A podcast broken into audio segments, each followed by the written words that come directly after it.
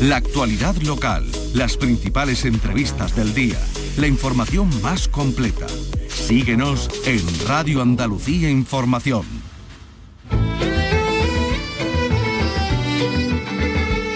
Andalucía es cultura. Con Maite Chacón. Radio Andalucía Información. Buenas tardes, aquí empieza Andalucía Escultura. Miguel Alba está al mando de la parte técnica. Lolo Milanés está en la producción y hay una noticia triste porque hoy ha muerto a los 92 años, bueno, ha muerto mayor, con una vida muy larga, pero siempre es una tristeza la, la muerte, ¿no? Vicenta Fernández Montesinos, sobrina de Lorca, ha sido esta madrugada en su casa de Aravaca, en Madrid. Tica, como todo el mundo la llamaba, era hija de Manuel Fernández Montesinos, el que fuera alcalde socialista de Granada en el año 1935, fusilado en 1936, a los pocos días del inicio de la guerra. Su madre, la madre de Tica, era Concha García Lorca, la hermana mediana de Federico. Tica nació en el año 1930, cuando su tío era ya un célebre poeta. Todavía no había escrito sus tres tragedias eh, Yerma, Bodas de Sangre, todavía no lo habías escrito. El mismo año en el que Federico abandona Nueva York, nace Tica, en 1930. Y en ese viaje Federico deja Nueva York y se va a vivir una de las épocas más felices de su vida, ese tiempo que pasó en Cuba. Cuando llegue la luna llena, iré a Santiago de Cuba.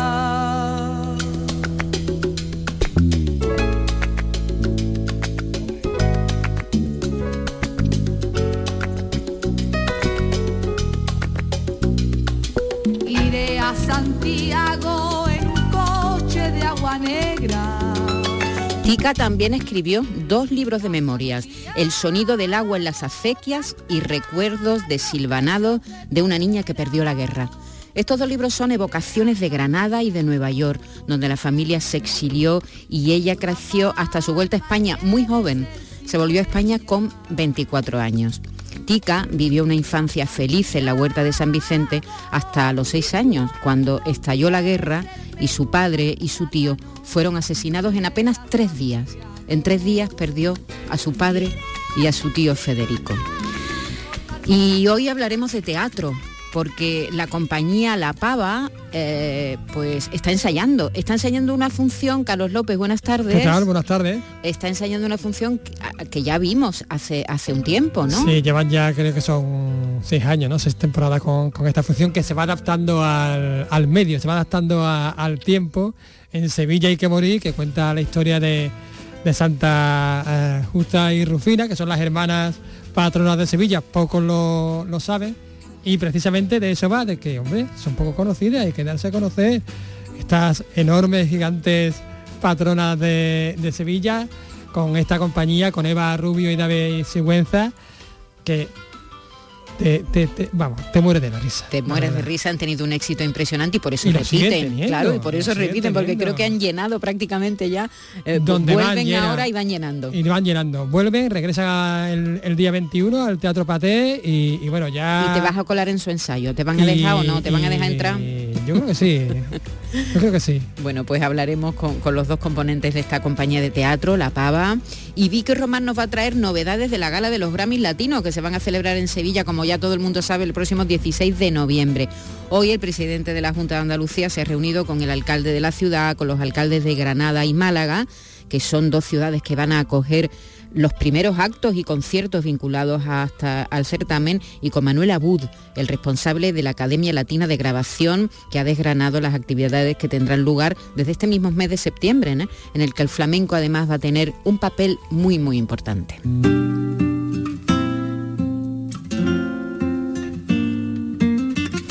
El próximo sábado, 16 de septiembre, se va a celebrar la decimosexta edición del festival Escena Patrimonio, que es una cita que reúne 15 propuestas de danza en 15 ciudades patrimoniales de toda España. Eligen a las ciudades que son algunas de las ciudades que son patrimonio, ¿no? que tienen, que tienen, o que tienen una parte de, de, patrimonio y allí hacen espectáculos. En Andalucía las ciudades elegidas son Córdoba y Úbeda, ¿verdad Carlos? Exactamente, en Córdoba el onubense actual, el, el onubense Guillermo Wickert, que presentará Atmósfera 2.1, algo de dentro sale de fuera.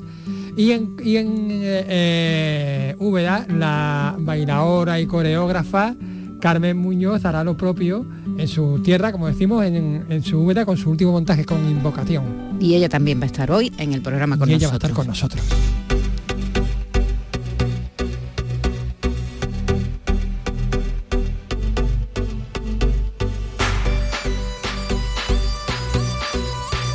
Y hoy nos visita una violinista muy especial, a quien estamos oyendo. Se llama Judith Mateo.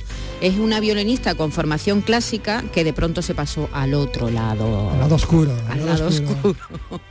Empezó con, investigando sonidos celta, vivió en Irlanda y allí pues se hizo, ah, grabó incluso álbumes de, de sonidos celta. Después abrazó con mucha fuerza el rock se volvió una violinista rockera y acaba de publicar su octavo disco, Violinarte, un trabajo que ha sido además preseleccionado por la Academia Latina de Artes y Ciencias de la Grabación, es decir, por los Grammys Latinos.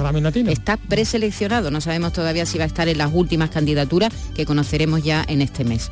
Aquí, junto a los chicos del coro Chicago Children Noir, luego nos va a contar su historia, así que empezamos. En Radio Andalucía Información, Andalucía es cultura, con Maite Chacón.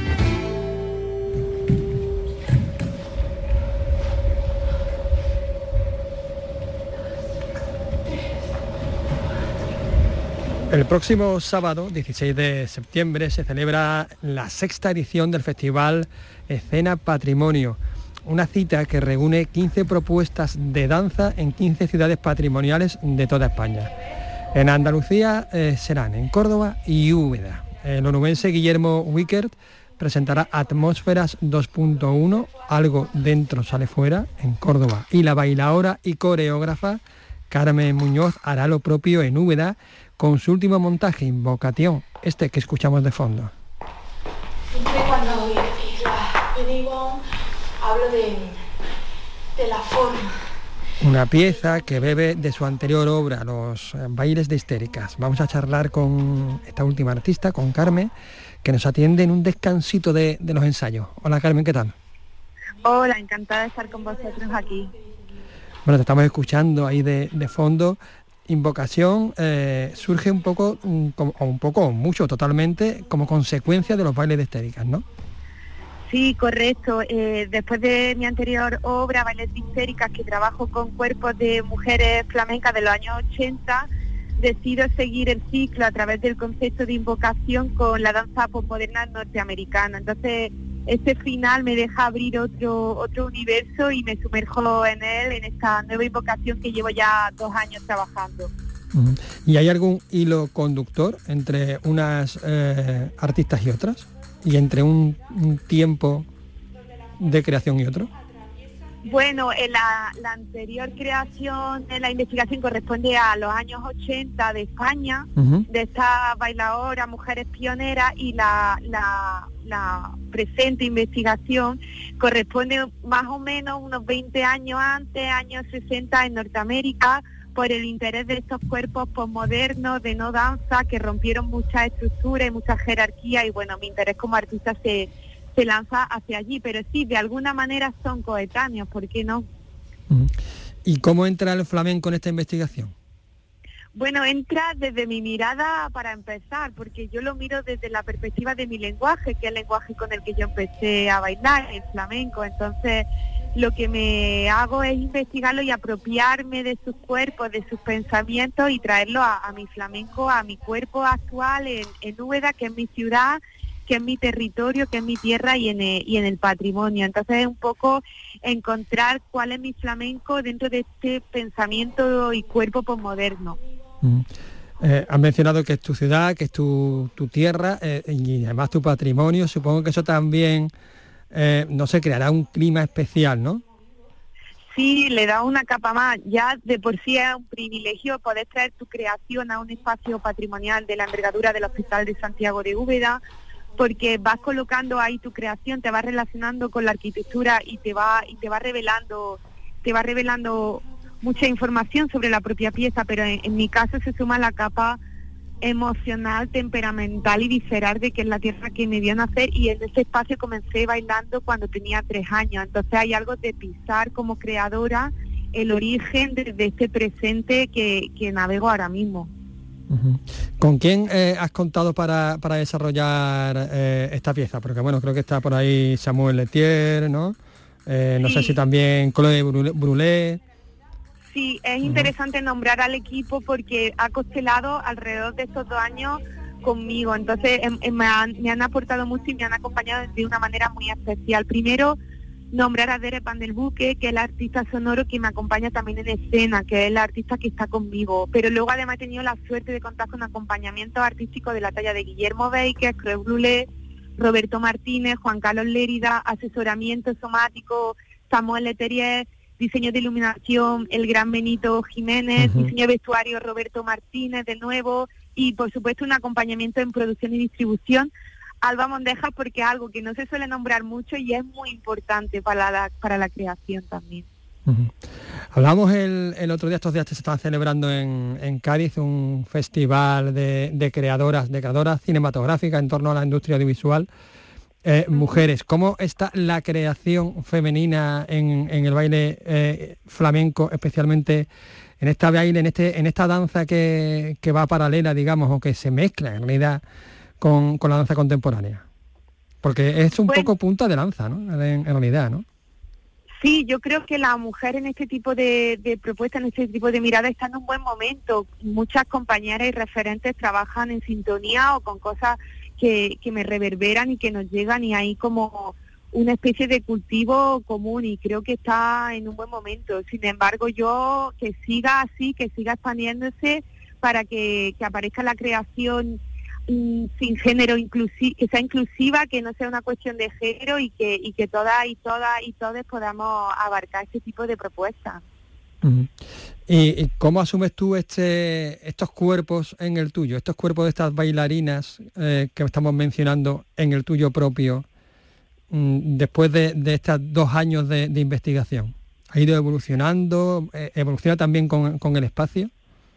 Sí, por supuesto. Por un lado ha ido evolucionando en mi propio cuerpo, trabajo sobre el concepto de invocación, ¿no? de traer los parámetros que definen a cada uno y me da una calidad y una textura que yo no, no había experimentado, que no, no estaba tan acostumbrada y que me están sumando capas de, experiencia y de información física.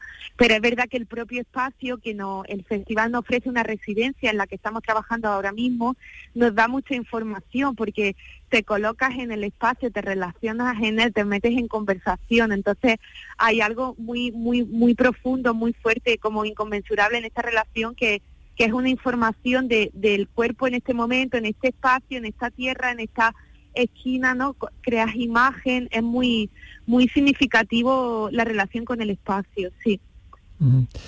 Mencionábamos eh, baile de histéricas. Vamos a escuchar un poquito. Vale.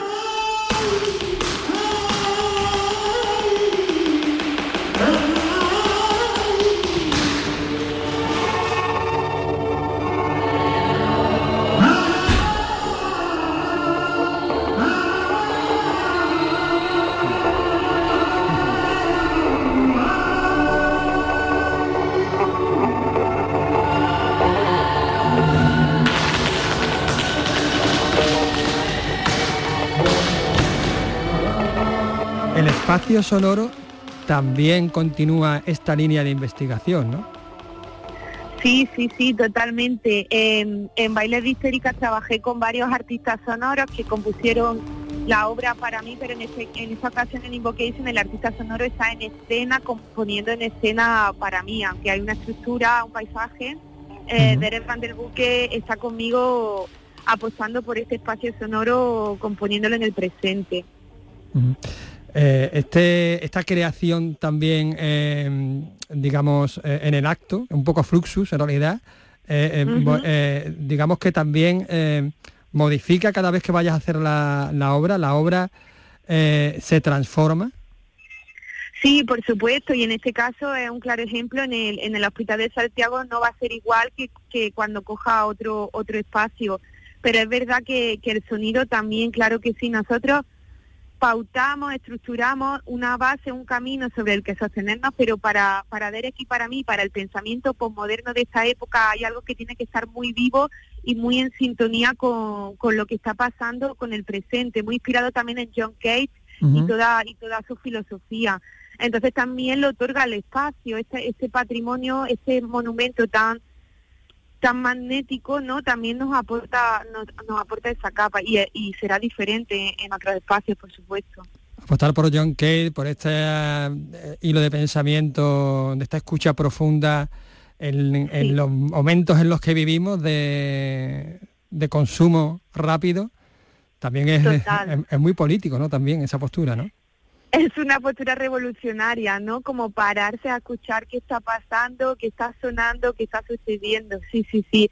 Es un posicionamiento político, estoy muy de acuerdo, pero creo que, que hace falta y más desde una mirada mmm, curiosa y creativa. hay que hay que acordarse un poco de John. Sí. Uh -huh. ¿Y no es marginal?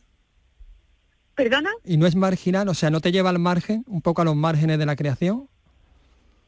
Eh, eh, de, eh, tener esta, esta apuesta firme por, por la calidad, digamos, o por la identidad, por tu identidad. Bueno, sí, más que llevarme a los márgenes, sí que rozo los márgenes y las periferias, y entonces creo que lo interesante es tener conciencia de cómo te va se va relacionando con contextos como más centralizados, contextos más periféricos y que como artista todos todos son bienvenidos y todos aportan a tu creación. Pero es verdad que que un poco en la filosofía que estoy en la que me estoy apoyando está más relacionada con una periferia. Pero bueno, mi, mi deseo es navegar como artista en todos los contextos que, que pueda aprender y crecer y que me puedan aportar, la verdad. Pues que puedan aportar esta invocación.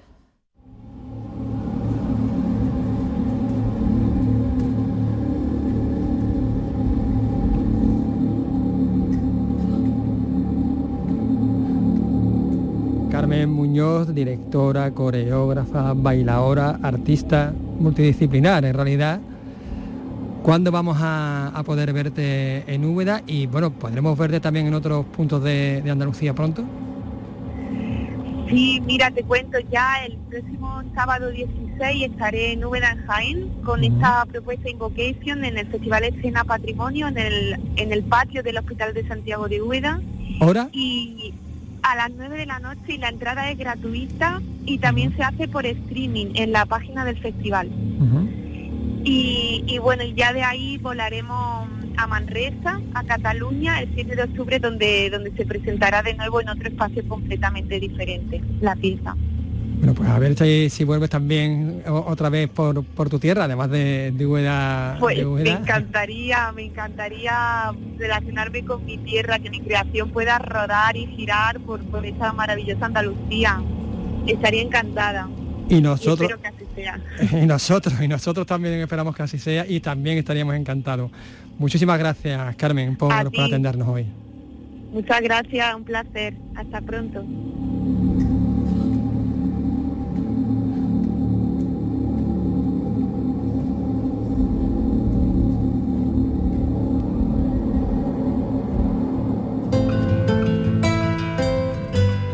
Andalucía es cultura, con Maite Chacón. Radio Andalucía Información.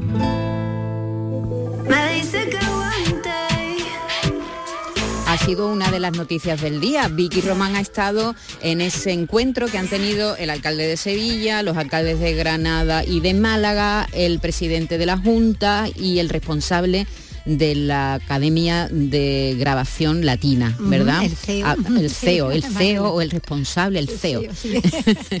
han dado, es que ahora. Eso, han dado algunos detalles de lo que va a ocurrir, no el 16 de noviembre, sino mucho antes, mucho ¿verdad? antes también, porque claro, lo, lo, hay actos previos, hay muchos actos previos con motivo de la celebración de los Grammy por primera vez fuera de, de territorio uh, americano, ¿no? Por primera vez sale y fíjate, sale aquí a Andalucía, con lo que esto, con lo que esto supone, todo el foco de atención aquí puesto eh, en Andalucía, como decía, no solo Sevilla, que será la sede de la gala el 16 de noviembre, sino que hay otras ciudades como Granada y Málaga que también van a acoger eh, diferentes, diferentes actos. Lo que está claro es que por la coincidencia de, la gala de los premios el 16 de noviembre con el Día Internacional del Flamenco, ya que se reconoció ¿no? por la UNESCO como Patrimonio de, la Humanidad, pues esto hace que, que la huella andaluza y flamenca pues vaya a ser muy importante, muy honda, como decía el presidente andaluz Juanma Moreno. Una efeméride de este calado no podía pasar desapercibida en un evento de tanta resonancia, ¿no? y le puedo avanzar siempre, ya lo ha dicho el propio, el propio CEO y es algo que a mí me parece sumamente importante, que el flamenco tenga una presencia destacada e importante en todo este calendario de actos programados por la Comedia Latina eh, de la grabación, incluida, como no, también la gran gala de entrega de los premios. Andalucía dejará una, huella, yo diría, honda eh, en los Latin Grammy de 2023 este año y se va a convertir de facto en lo más parecido a la Casa Europea de los Grammys Latinos. Bueno, Andalucía, como decimos Sevilla, Granada, Málaga, porque en el caso de, Granada, bueno, pues este mismo viernes actúa en el Palacio Carlos V la cantadora linarense Carmen Linares, la cantadora jienense, eh, que ella, también va a recibir uno de los premios de la, trayectoria, también en los días, eh, bueno, en las vísperas prácticamente de la celebración de, de la gala, pero es que ella también va a estar en una, en un una pieza de homenaje, en una pieza de, homenaje al flamenco, por todo esto que estamos diciendo, ¿no? de la presencia importante que va a tener el, flamenco en esta edición, 24 edición de, los premios. Una, una, pieza que se va a hacer en, en la alambre, de la que daba detalles el CEO de, la Academia eh, de la Grabación Latina de la Grabación, eh, Manuel Abud. La pieza se difundirá mundialmente a partir del 10 de noviembre y les cuento quiénes estarán ni más ni menos que Carmen Linares, que, fue, que será reconocida este año como eh, Lifetime Achievement Award. Estarán también ganadores de Latin Grammy previos, que son Arcángel y Niña Pastori. Tendremos también a Lana Sinkei, que es una artista joven con una maravillosa voz que podrá complementar muy bien, y dos artistas jóvenes de vanguardia que complementarán este cuadro maravillosamente. Se trata de Lola Índigo y Omar Montes, acompañados por la bailarina Belén López. Así que estamos muy entusiasmados con este, con este evento. Bueno, un, un, evento que tendrá como escenario la Alhambra, ¿no? Además de, de Granada. El, Palacio de Carlos V, que, no que maravilla, ¿no? difusión, pero que no le viene desde luego nada más. Es decir, que, va a ser un, un, espectáculo, diremos, que van a grabar y que se va a emitir mundialmente, va a empezar a lanzarse, tendrá entonces se, entiende más difusiones a partir de, del 10 de, noviembre. Una, una, mezcla así curiosa, ¿no? Porque por una parte Carmen Linares y Omar Monte, una mezcla un poco bueno, no creo que estén todos cantando a la vez, ¿no? Bueno, ellos ellos son, perdona, ellos son los Grammys latinos, ¿no? Sí, sí, por eso, pero una mezcla ahí de, todo, ¿no? Y, bueno, lo que decíamos, ¿no? No cabe duda de la, de la enorme promoción eh, y bueno, el impacto que esto, que esto tiene, ¿no? Eh, eh, a, todos los niveles y eso también lo señalaba el presidente andaluz. El nombre de Andalucía va a sonar por todos los rincones del mundo. ¿no? Yo quiero recordar aquí el extraordinario impacto en términos de marca, en términos de imagen, en términos de promoción que van a tener no solamente las ciudades que están vinculadas a estos eventos, sino el conjunto de Andalucía. Y ya les digo una cosa, que vamos a exprimirlo al máximo, como no puede ser de otra manera, y que ya empieza a dar sus resultados. Desde que anunciamos que los Grammy recalarían en Andalucía, hemos apreciado un repunte muy importante de nuestros visitantes, especialmente norteamericanos. Repunte de visitantes que se van a repartir, como decimos, por, toda, por toda Andalucía, no solo será Sevilla, ya hemos dicho Granada, va a estar muy presente, eh, lo hará también Málaga, ¿no? Y estaba el alcalde también de, Málaga, además de la alcaldesa de, Granada. Y en el caso de Málaga, bueno, sonaba al principio la Mala Rodríguez y es que eh, el 13 de octubre Em, dentro de justo de, un mes habrá actuaciones de más artistas andaluces, como serán La Mala Rodríguez y Beret, en una Latin Grammy Session que va a tener lugar desde la plaza de, la Malagueta. Bueno, los datos, los datos ya hablan, ¿no? De, como decimos, de, ese impacto tan beneficioso que va a tener, bueno, para, para la economía, para la promoción de, Andalucía. Solo la Latin Grammy Week atraerá a más de 5.000 asistentes entre artistas de primer nivel, productores y miembros del sector musical con más de 300 medios de comunicación y todo ello requiere una enorme capacidad logística hotelera muy importante que evidentemente la tenemos. Concluyo ya. Los Latin Grammy tienen una difusión mediática y popular enorme, eh, de enorme magnitud. Sus premios son el evento más visto en la televisión de Estados Unidos entre el público latino, muy por encima de acontecimientos tan importantes como son los propios Oscars. En definitiva, la imagen de Andalucía va a tener la oportunidad de proyectarse por muchos rincones del mundo y de manera muy especial en la primera potencia del mundo, en, Estados Unidos y vamos a obtener un fuerte retorno económico turístico en términos muy relevantes. Bueno, como decimos, actos previos, bueno, pues el 10 de noviembre estará esa difusión mundial, ¿no? De esa pieza de, homenaje al flamenco. Por cierto, que hoy el CEO empezado su intervención dando las condolencias por la muerte de, María Jiménez, era lo, primero que decía. Y, bueno, como decimos, coincidiendo eh, con, ese día que empieza a difundirse esa, esa pieza, empiezan también los actos ya previos eh, en el caso de Sevilla, que acoge la, la gala de los premios y ese mismo día 10 de noviembre eh, los Latin Grammy llegan a las escuelas porque Laura Pausini, que es el personaje de año, pues ofrecerá una charla a escolares, eh, con lo cual empieza pues por, los públicos más, más jóvenes el 12 de noviembre. Laura Pausini fue la presentadora de los Grammy el año pasado.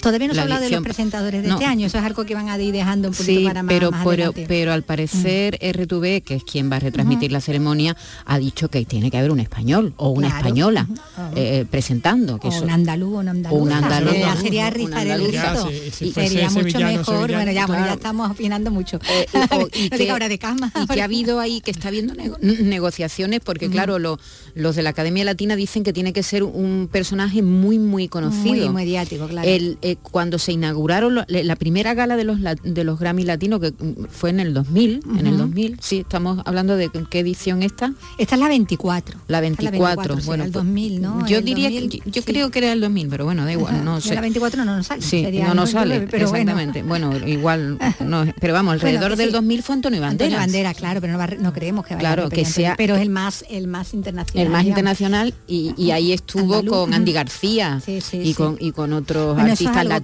con, Gloria Estefan también que presentó esa gala ese día junto con Antonio Bandera y desde entonces no ha habido ningún presentador español en todas estas en todas, estas, galas.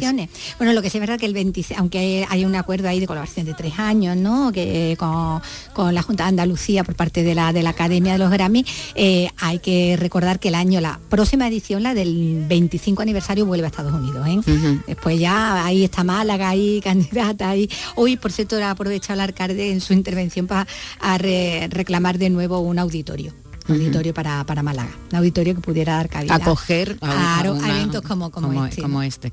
Bueno, está claro que los hoteleros, sobre todo los de cinco los que tienen hoteles de cinco estrellas, están encantados porque está ya completo todos los hoteles de, muchísimo relumbrón, están ya completos para esas fechas. Y el, el, alcalde, no, el presidente de la Junta ha dado un dato, ha, hablado de 5.000 personas, de 5.000 personas que, vienen de la organización de artistas que, vienen a... escuchábamos ¿no? En el último sí, sí, sí, eso, sí, exactamente. Sí, porque yo he oído que incluso son 12.000. Sí, 12.000, 12.000 sería los que vienen así como asistentes, digamos. Pero claro, hay que pensar eh, en todo el turismo que mueve, ¿no? Eh, al hilo de que se celebre eh, ese acontecimiento, ¿no? Entonces hay que sumarles más, claro, esos 12.000 que ya, digamos, están como asegurados, ¿no? Asegurados que van a estar. el impacto 500 millones de euros. Exactamente, mucho, mucho dinero de impacto y además artistas como artistas diremos que ahora mismo están, están en lo más alto eh, Rosalía, Alejandro Sanz, Sebastián Yatra, Maluma, Raúl Alejandro, Camilo, Bad Bunny o G. Eh, son algunos de los artistas que en principio van a acudir a la gala, aunque las nominaciones, los nominados, no, los conoceremos hasta el próximo 19 de septiembre. En esta lista que yo tengo aquí, que, es una lista muy, muy confidencial. Shakira no la ha visto. no la ha visto, pero está igual. Con Bizarrap por ahí igual viene, o Bizarrap, igual viene, que ha estado por aquí, ¿verdad? Por Andalucía dando, dando conciertos. Y Raúl Alejandro. Y Raúl Alejandro. del libro, por cierto, que lo pillaron. ¿Ah, sí? no, no, no lo he visto. Sí, con los guardaespaldas, lo que no sé qué iba comprando, por salió luego no tenía bolsa. Pero bueno, estuvo en la casa del libro. igual, entró, pensaba que era otra cosa. igual se equivocó, ¿no? Oye, no sé, no, no seáis malo. No la bolsa a otro. Y sobre todo no prejuzguemos a la gente. Que a lo se la mandaron al hotel, ¿verdad? Que a lo mejor canta así, pero olé, eso, eso. Raúl. Eso no tiene nada que ver. Gracias Vicky por esta información tan completa de los Grammys de los que vamos a hablar. Me temo mucho. Mucho, mucho. Bueno, me temo no, está muy bien. Andalucía es cultura, con Maite Chacón. Radio Andalucía Información.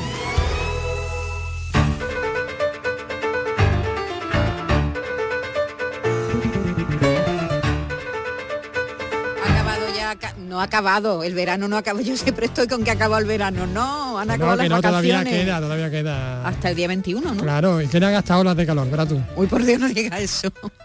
El equinoccio lo de peor, ot- ponte lo peor. Mira, mira, me voy a poner. El equinoccio de otoño llegará el 21 de septiembre. Eh, no, sabes que, que han, han pasado ya las vacaciones para la mayoría de la gente y han pasado sobre todo culturalmente lo- los, los festivales de música, ¿verdad? Porque hay poco teatro, los teatros se cierran, algunos no vuelven a abrirse, por cierto. Y, y- pero vuelven ya la, la- diremos la- las temporadas de, de las ciudades que programan en otoño. Que programas en otoño que giran además Exactamente. luego durante el invierno. las en fin. compañías de teatro, en fin, Sí, otro sí. tipo, ¿verdad? Otro tipo de cosita, Otra vida, otra, vida. vidilla que llega el otoño ya cuando llega el fresco. Pues del 30 de septiembre al 6 de diciembre, el Festival de Otoño de Jaén volverá en su vigésimo cuarta edición. Además va a volver a la calle. Va a potenciar el festival infantil, va a dar protagonismo a figuras jienenses que son relevantes en el mundo de la danza, la ópera o el flamenco. Aquí estamos escuchando a Chico, a Chico Pérez, el, el- el, eh, eh, pianista fantástico. Va a haber mucho teatro. Todo esto nos lo va a contar Susana Aguilar. Uno de los platos fuertes será El tiempo entre costuras, el musical basado en la obra de María Dueñas que acudirá a la representación. Finalmente se ha programado la obra Romeo y Julieta despiertan, protagonizada por Ana Belén y Jesús Noguero, y actuará el cantante linarense Rafael el 25 de noviembre que vuelve a su tierra tras 15 años de ausencia. El ayuntamiento destaca la necesidad además de acercar el festival a los barrios. María Espejo es la presidenta del Patronato de Cultura, Turismo, Festejos y Patrimonio Histórico del Ayuntamiento de Jaén. Está La Comedia de los Errores de Pepón Nieto, una obra que viene en Lolita que se llama Poncia. Tenemos también grandes eventos de ópera, por ejemplo La Carroza del Real, que es la primera vez que va a venir a Jaén Capital, que será gratuito. Vamos, es un festival clásico con lo que vamos a inaugurar el festival. Ópera, danza, música y teatro forman la programación de esta 41 edición que se celebrará en los teatros de Arimelia e Infanta Leonor, además de en las calles y plazas de la ciudad. Algunos espectáculos son gratuitos y para el resto las entradas ya están a la venta. Andalucía es cultura, con Maite Chacón. Radio Andalucía Información.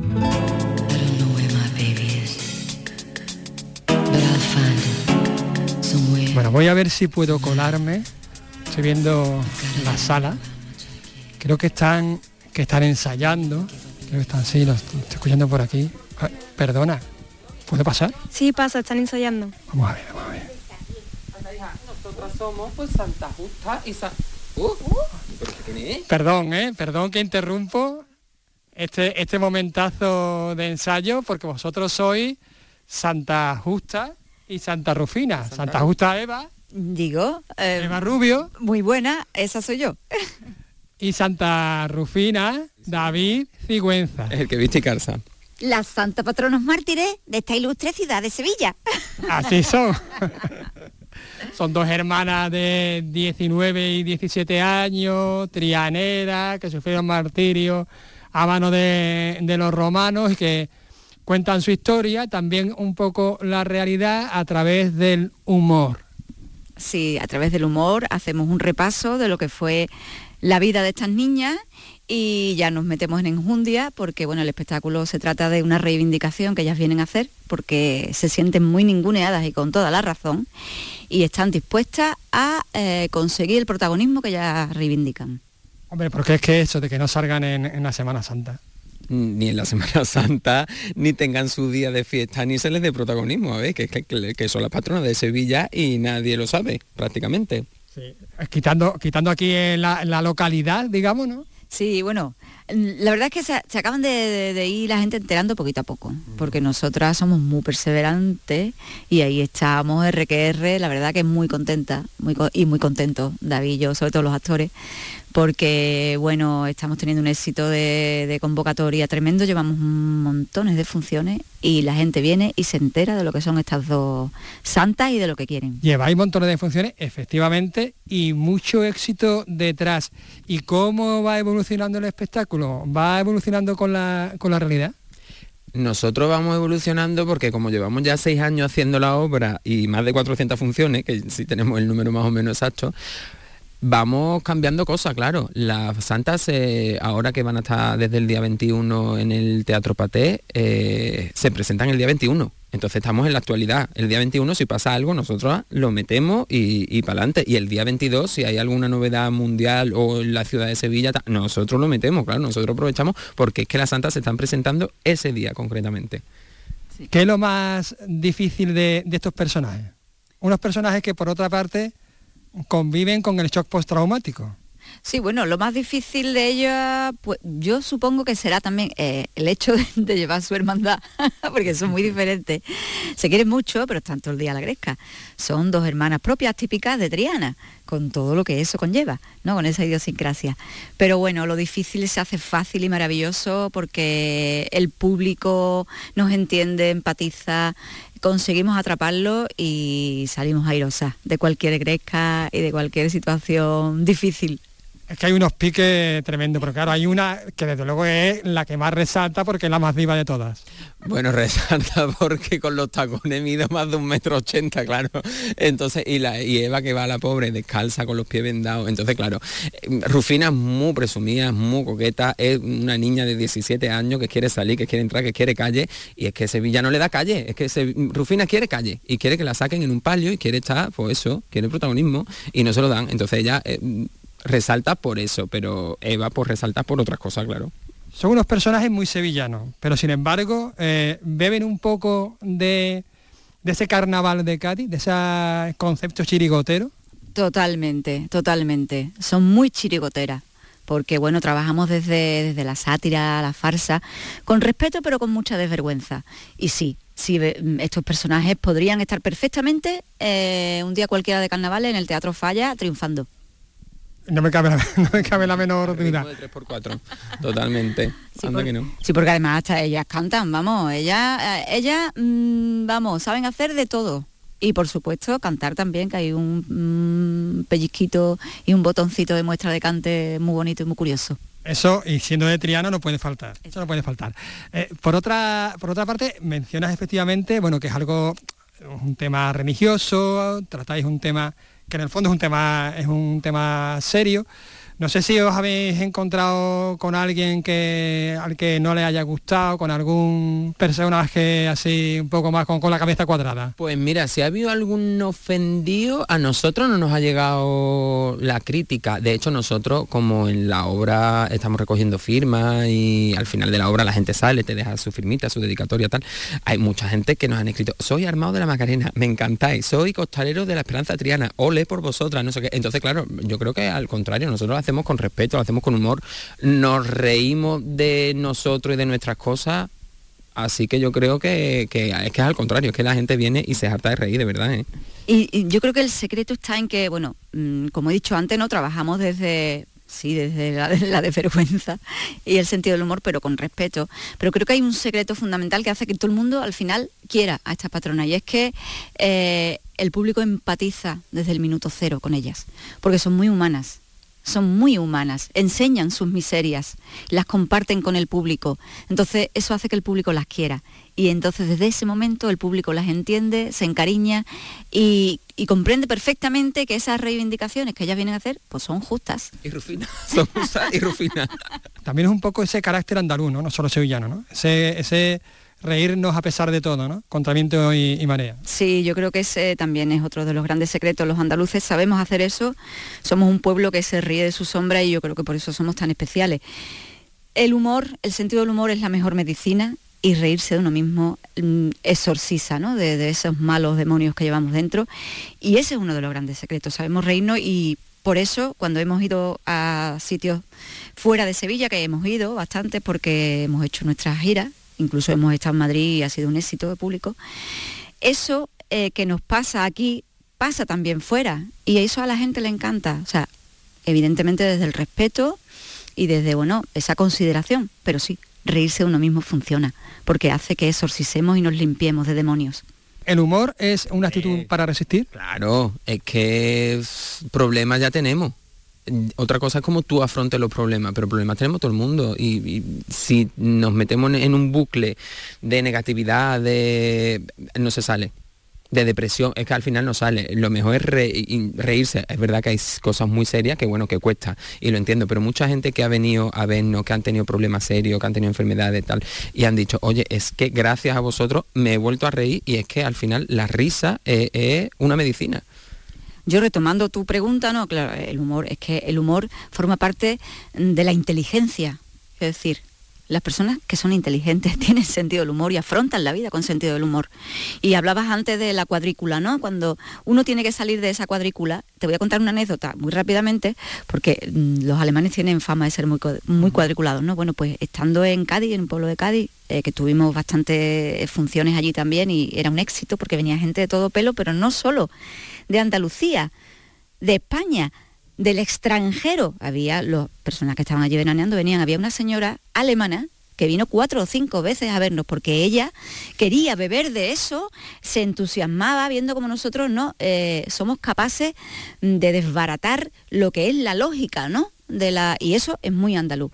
Y esa señora venía sorprendida, animada, eh, dispuesta a beber de eso que tenemos los andaluces tan maravilloso, que es jugar con el sentido del humor y eso forma parte de la inteligencia absoluta del ser humano. Ella decía, entiendo poco, poco, entiendo poco, pero ella iba allí a vernos y se reía, que, es lo fuerte, que es que no está entendiendo que Santa Justa y Rufina lo que quieren es salir en la madrugada y ella no se estaba enterando, pero ella estaba muerta de la risa porque al final los dos personajes te enganchan de una forma mm, porque son el payaso tonto y el payaso listo, que después ni el tonto tan tonto ni la lista tan lista, claro, eso es así. Eso es algo que conecta, ¿no? Un deseo universal, ¿no? El deseo de, surfear la vida con el humor. Yo pienso que sí, mira, mm, por, por hablar, hablar de un referente, por lo menos para mí, ¿no?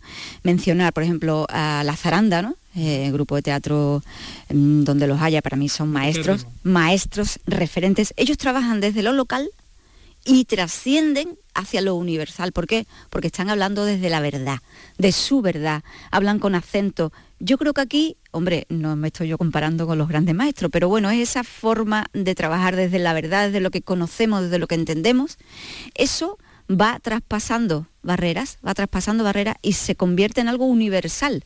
En este caso, bueno, esa forma de afrontar desde el humor y desde esa, ese planteamiento ¿no? que hacemos nosotros con nuestra obra, traspasa desde lo local, desde contar la historia de dos chicas que eran, mm, según cuenta la leyenda, ¿no? Dos niñas de Sevilla que vivieron en la época de los romanos.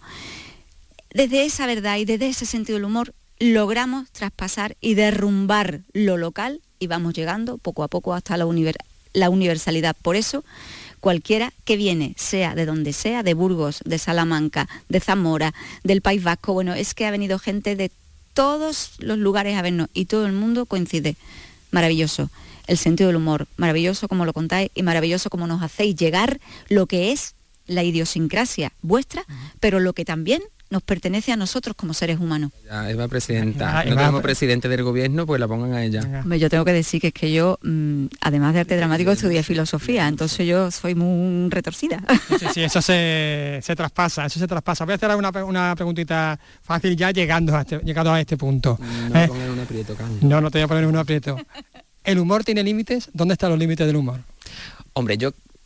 Es verdad que, que estamos en una época muy complicada porque no se puede hablar de todo o si se habla hay que tener mucho cuidado cómo se trata. Entonces yo, que antes ha dado Eva un referente, yo que he bebido de, martes y 13, hay sketches que hoy en día, martes y 13, serían impensables. O sea, es que no lo podrían hacer porque estarían en la cárcel o denunciados por todos lados. Entonces, yo creo que el humor no debería de tener límites y si lo tiene, tienen que ser muy sutiles, porque es que es humor, si es que no pasa nada, si es que nos podemos reír de las cosas, y, es que no, con respeto. Nosotros no faltamos respeto a nadie y nos reímos. Entonces, yo qué sé, yo creo que no debería de tener límite, pero tampoco hay que humillar a nadie, por ejemplo, ni bueno, por ahí van un poco los tiros. Hombre, yo eh, haciendo un poco ¿no? referencia a lo que comentaba antes, estudié filosofía, entonces me voy a remitir a Wittgenstein, ¿no? Él habla de los campos del lenguaje, los contextos que son tan importantes, ¿no? En este mundo en el que actualmente nos movemos, donde parece que tenemos la piel muy fina, estamos a la defensiva de todo porque cualquier cosa puede ser utilizada en tu contra. Estamos viviendo situaciones ahora mismo, ¿no? Y momentos ahora mismo muy delicados, porque para reivindicar cierto tipo de cosas, es verdad que hay que establecer cierto tipo de límites, pero siempre teniendo en cuenta dónde están esos campos del lenguaje donde nos movemos y esos contextos, ¿no? Donde estamos hablando de lo que estamos hablando. En este caso, estamos hablando, bueno, de una función de teatro escultura, es pertenece a un campo del lenguaje donde el público viene a recibir algo, acepta como verdad algo que sabe que es una mentira, pero viene con esa convención. Y ahí ocurre algo ahí ocurre una comunión que es algo que pasa entre nosotros. Entonces ahí, en ese contexto, nos podemos permitir romper o moldear los límites, ¿no? Que esos límites sean plásticos y se muevan como la sociedad hoy en día, que parece que es líquida y plástica y se mueve, pues igual. ¿Cuál es vuestro momento más divertido? Vamos a lo, más prosaico. Para ti, por ejemplo. El, dentro de la obra, eh, a mí me gusta mucho la canción, me encanta. Sin spoiler, el gordo. el cantar, el momento canción, yo creo que para mí es el más divertido. Mm. Porque hay un esquema muy bueno que se forma entre las dos, que no es spoiler, pero bueno, vamos a cantar, vamos a cantar, vamos a cantar, pero no se termina de cantar, al final sí se canta. Pero cuesta, cuesta un ratito, pero a mí me encanta, ese momento es muy divertido. Hombre, para mí el momento canción es maravilloso porque es que además ahí hay un una improvisación de payaso que es que nos meamos de la risa, intentamos aguantarla porque el que se tiene que reír es el público, pero se crean situaciones, pero vamos, surrealistas a tope, que hay días memorables. Luego hay otros momentos también de, de gag de payaso. Es que no quiero hacer spoiler, pero no, quiero destripar. Eh, pero, pero ahí... Te digo yo que vas a estar una semana repitiendo, ella sí, yo sí yo sí, ella sí, no voy a explicar dónde, dónde ni cómo, ni por qué, pero son situaciones, bueno, y luego ya lo que se genera de manera espontánea, algunas veces, porque como decimos, ¿no? Ellas se presentan siempre en la actualidad y ocurre algo, de repente, ellas rompen la cuarta pared, hay veces en que pasan cosas en el público y ellas tienen todo el descaro, la de vergüenza de interactuar. Entonces, hay veces, a veces pasan cosas que es que hemos estado a veces minutos que no hemos podido seguir porque el público no paraba, no paraba de reír, no paraba de, recrear esa situación que se había dado en ese, esa perla, ¿no? Entonces, bueno, anécdota tenemos de ese tipo para aburrir. Lo estamos escuchando, estamos todos ya deseando de veros el 21 en, en Pate, aquí en Sevilla, pero bueno, mm, ¿luego dónde? Del 21 al 24 de septiembre de este mes estamos en el Teatro Paté, luego regresamos 6 y 7 de octubre, luego estamos creo que 10, 11, 12, 13 de octubre. y hasta de momento hasta diciembre mm, vamos a estar ahí todo el invierno y después de Navidad ya veremos qué fecha van a ser, pero de momento hasta diciembre estamos ahí. ¿En otros puntos de Andalucía, por ejemplo? Sí, bueno, ahora estamos pendientes que no tenemos varias funciones ahí que todavía no acaban de cerrarse, pero sí, nosotros a donde nos llamen, allá vamos. Nos han dicho además hace unos días que en la Rambla también somos patronas, de la Rambla de Córdoba porque es que además es un pueblo de ceramistas. Por favor. Ahí tenemos nosotros que está, por Dios, que nos llamen. Esa conexión de la cerámica. Por favor, Arcade, Arcade, dame una casa. dame un, plato de cerámica. Me estoy riendo y estoy haciendo la entrevista. Imaginaos cuando estemos allí, ¿no? Que por cierto que os esperamos de verdad que... Eh, que no vaya a parar de reír o vaya a querer venir una, dos veces, luego se lo vaya a contar cuñado para que venga el cuñado, luego a la sobrina, luego al hermano, al amigo, en fin, esto es un bueno, sin parar. Te, ha cundido, te ha cundido, has parado el ensayo pero bien, ¿eh? Pero bien parado, bien parado. bueno, pues ya tenemos la fecha y ya tenemos las ganas ¿eh? de ir a ver a esta compañía tan, tan divertida. Y ahora seguimos con música. Andalucía es cultura, con Maite Chacón. Radio Andalucía Información.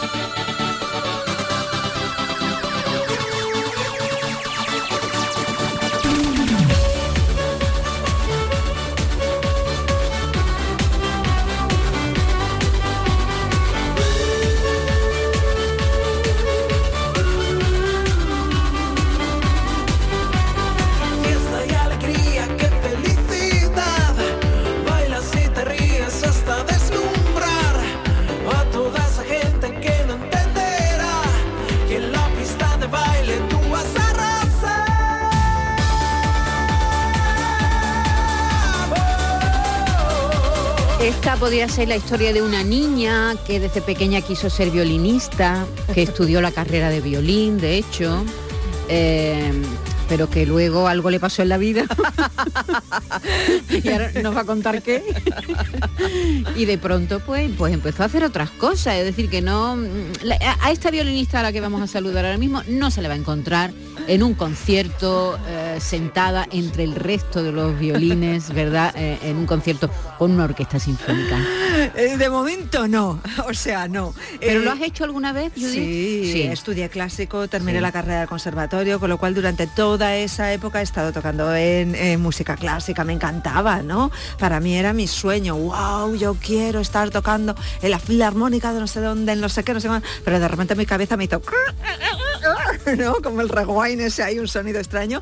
Y en ese momento, yo ya desde los 17 años, 16 años, que soy de Cuenca, en Cuenca yo ya estaba con grupos, ¿no? Tocando versiones de The Cure, otros... Siempre con tu violín, ¿no? Siempre, siempre con mi violín, ¿no? Entonces yo creo que ahí ya empecé a descubrir otros escenarios diferentes, otros escenarios en los que puedes hacer diferentes cosas con el violín, ¿no? Que no es lo obligado donde todo el mundo toca lo mismo todo el rato y donde me lo paso muy bien. Entonces eh, el camino de la vida me llevó a Irlanda, en Irlanda estuve investigando la música celta, ¿no? Donde se desarrolla muchísimo el violín y de ahí ya mi primer disco mis primeros conciertos ya con mi propio proyecto como Judith Mateo y mi primer recorrido que fue pues claro en mi tierra, en Castilla-La Mancha. Bueno, pues ya lo han oído, se llama Judith Mateo y es un, torbellino eh, con su violín rosa, por cierto. Sí. Has traído el violín, a ver. Este violín es rosa, rosa. es eh, rosita, rosita, rosita, es súper chulo, es, de fibra de carbono, estoy sponsorizada por esta marca, es una marca de Nueva York, se llama Glaser New York y estoy encantada con este violín porque se eléctrico, aunque también suena sin enchufar. Suena lo justito como para tocar así con un micro lo que sea, pero luego lo enchufas y es súper potente. Bueno, ahora, ahora vas a tocar aunque sea un poquito, ¿no? Claro que sí. Judith va siempre pegada a su violín, es como una mujer pegada a un violín. Pero además no ha venido sola, ha venido con Chuse Joven, que es eh, co Mm, compositor, co-compositor, porque compone junto a Judith eh, no solamente en este, en este disco, sino en otros discos anteriores. Estamos hablando, perdona, es que no lo hemos dicho, es que Judith está presentando su octavo trabajo que se llama Violinarte y en el que ha colaborado Chuse Joven. ¿Qué tal, Chuse? Hola, ¿qué tal? Es un placer estar aquí. ¿eh? Igualmente. Canal Sur Radio. Qué bien. Siempre nos trata muy bien Andalucía, Sevilla. Y en Radio Andalucía Información también. Es que aquí tenemos de todo, tenemos de todo. Radio Andalucía Información, Canal Sur Radio, porque está mañana os hemos oído con, también con Jesús Vigorra. Eh, eh, Chuse, eh, tú compones con, Chus, con, con, Judith y también cantas, ¿verdad? Sí, en este octavo disco, en Violinarte, en concreto en Fiesta, que acabamos de escuchar al principio del programa, y en La Luna, que es otro tema que compusimos así muy, muy, muy lorquiano, nos quedó ese tema. Ajá, muy bien, muy andaluz, muy lorquiano. Octavo disco, eh, tú hablas de que estuviste en Irlanda, diremos que eso te abrió la puerta a otras músicas, allí el violín en la música tradicional irlandesa es muy importante, pero a ti también te llaman la violinista rockera, Judith. Mm, me llaman la violinista rockera porque yo descubrí... además de por el look rockero que tienes, claramente. También me han dado el quinto premio de consecutivo a la mejor mujer instrumentista eh, femenina dentro de la revista eh, La Heavy, que es una revista muy, muy, muy rockera, ¿no? Y eh, sí, como comentabas, ¿no? Comencé con la música clásica, luego me fui con la música celta, de la música celta fui investigando y fui conociendo el mundo del rock, ¿no? Porque cada estilo es totalmente tan grande que te costaría o sea, podrías meter vidas y vidas y vidas para descubrir esos estilos de diferentes. Hecho, has hecho disco de cover de rock hice mi primer disco de cover de rock, fui la primera eh, con el violín, la primera instrumentista de hacer te hablo ya no a nivel de España, sino a nivel internacional, de hacer covers con el violín, ¿no? Me acuerdo el, primer disco que fue como un poco locura. A mí me miraban como diciendo, esta tía que está haciendo, ¿no? Y aparezco con un disco instrumental 100% y la versión de ACDC de Highway to Hell llegó a los cuatro meses a 700 y pico mil escuchas en Spotify. En ese momento no se compraban escuchas, no se compraba nada de nada, que no es como ahora que es un poco estafa entre comillas, ¿no? Cuando sobre todo lanzan a una artista nuevo y dicen, tiene no sé cuántos millones. lo inflan de todo y tú dices, yo me acuerdo de ir a una reunión a Warner con el director y decir, Dios, ¿qué está pasando? Qué fricada, ¿no? Lo están escuchando esta cover a nivel mundial, o sea, en todo el mundo mundial escuchando una cover hecha con el violín. Y dijimos, ostras, pues a lo mejor no es tal locura, ¿no? En el momento en el que yo empecé a hacer todas estas cosas con el violín, no había nadie en nuestro país, ¿no? Entonces sí, un poco la gente me, veía como el bicho raro, que siempre me he visto yo que, que soy el bicho raro, pero también he sido una persona que ha ido abriendo caminos, ¿no? Y eso también me enorgullece como mujer. Porque tú tenías referencia cuando eras pequeña de instrumentistas de violín solistas ninguna, ¿no? Anne-Sophie Mutter. Anne-Sophie Mutter. Es la única. Y dentro de otros estilos, pues nunca ha habido otra instrumentista así a nivel internacional. Sí, porque ¿no? en orquesta sí vemos a muchas mujeres violinistas. Pero es verdad que, que solistas eh, cuesta mucho trabajo, ¿no? Cuesta muchísimo. Yo creo que el mundo de, la mujer siempre hay que, contarlo, ¿no? Que nos cuesta el doble, que siempre hemos tenido que llevar las cosas de la casa, que si hemos tenido decidido tener hijos, siempre estamos al tanto con los hijos, ¿no? Yo en mi caso no he tenido hijos, pero sí que tengo un niño de acogida. Tenemos un niño de acogida que es con lo cual ahora veo esto, ¿no? El compartir y eso que Chuse Joven, que también es, eh, somos pareja, pues es, muy, muy feminista él, ¿no? Pero siempre el papel de la mujer es mucho más costoso que el del hombre, dedicándote al mundo de la música que dices, me voy de gira, no pasa nada. Si tienes niños, la mujer te los cuida, ¿no? En nuestro caso es como, me voy de gira, no me voy de gira. Entonces yo he ido analizando el mundo de la música y dices, joder, es que claro, por eso las mujeres no se pueden profesionalizar, ¿no? Y desaparecer de sus casas, a no ser que tengan una pasta increíble y que tengan a dos o tres eh, personas que le cuiden a los niños y que se pueden ir con ellas, ¿no? Estamos con Judith Mateo, ella es de Cuenca y ha recorrido el mundo con su violín. Eh, en este disco, en su octavo trabajo, en Violinarte, además de composiciones propias, este, este tema que se llama Popcorn es el popcorn. Es el popcorn de ¿Es verdad. El popcorn de verdad?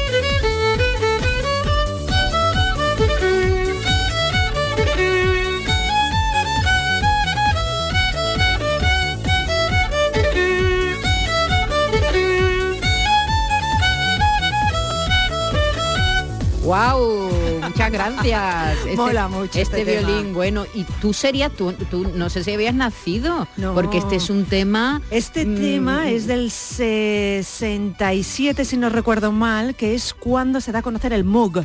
El Moog es un instrumento, la primera vez que se hacen todos estos sonidos a través de un teclado, ¿no?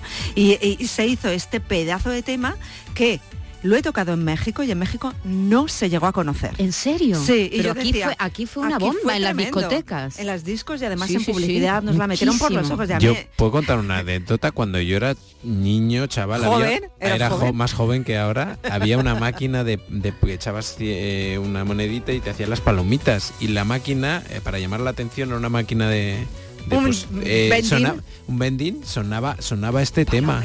Y siempre lo asociabas a las palomitas. Claro. Claro no sabías en aquella época decías que se es la canción de los claro. luego con el tiempo dije ah que era el tema y aquí se cantó palomitas de, maíz, palomitas de, maíz. esto fue un éxito alucinante y, y, qué curioso que lo hayas incluido en el álbum. Sí porque es un tema o sea el disco está todo metido con sonidos de los ochentas no y dije ostras este tema sí o sí tiene que tiene que estar no porque es una revolución de un sonido con el Moog, con el instrumento Moog que te comentaba, ¿no?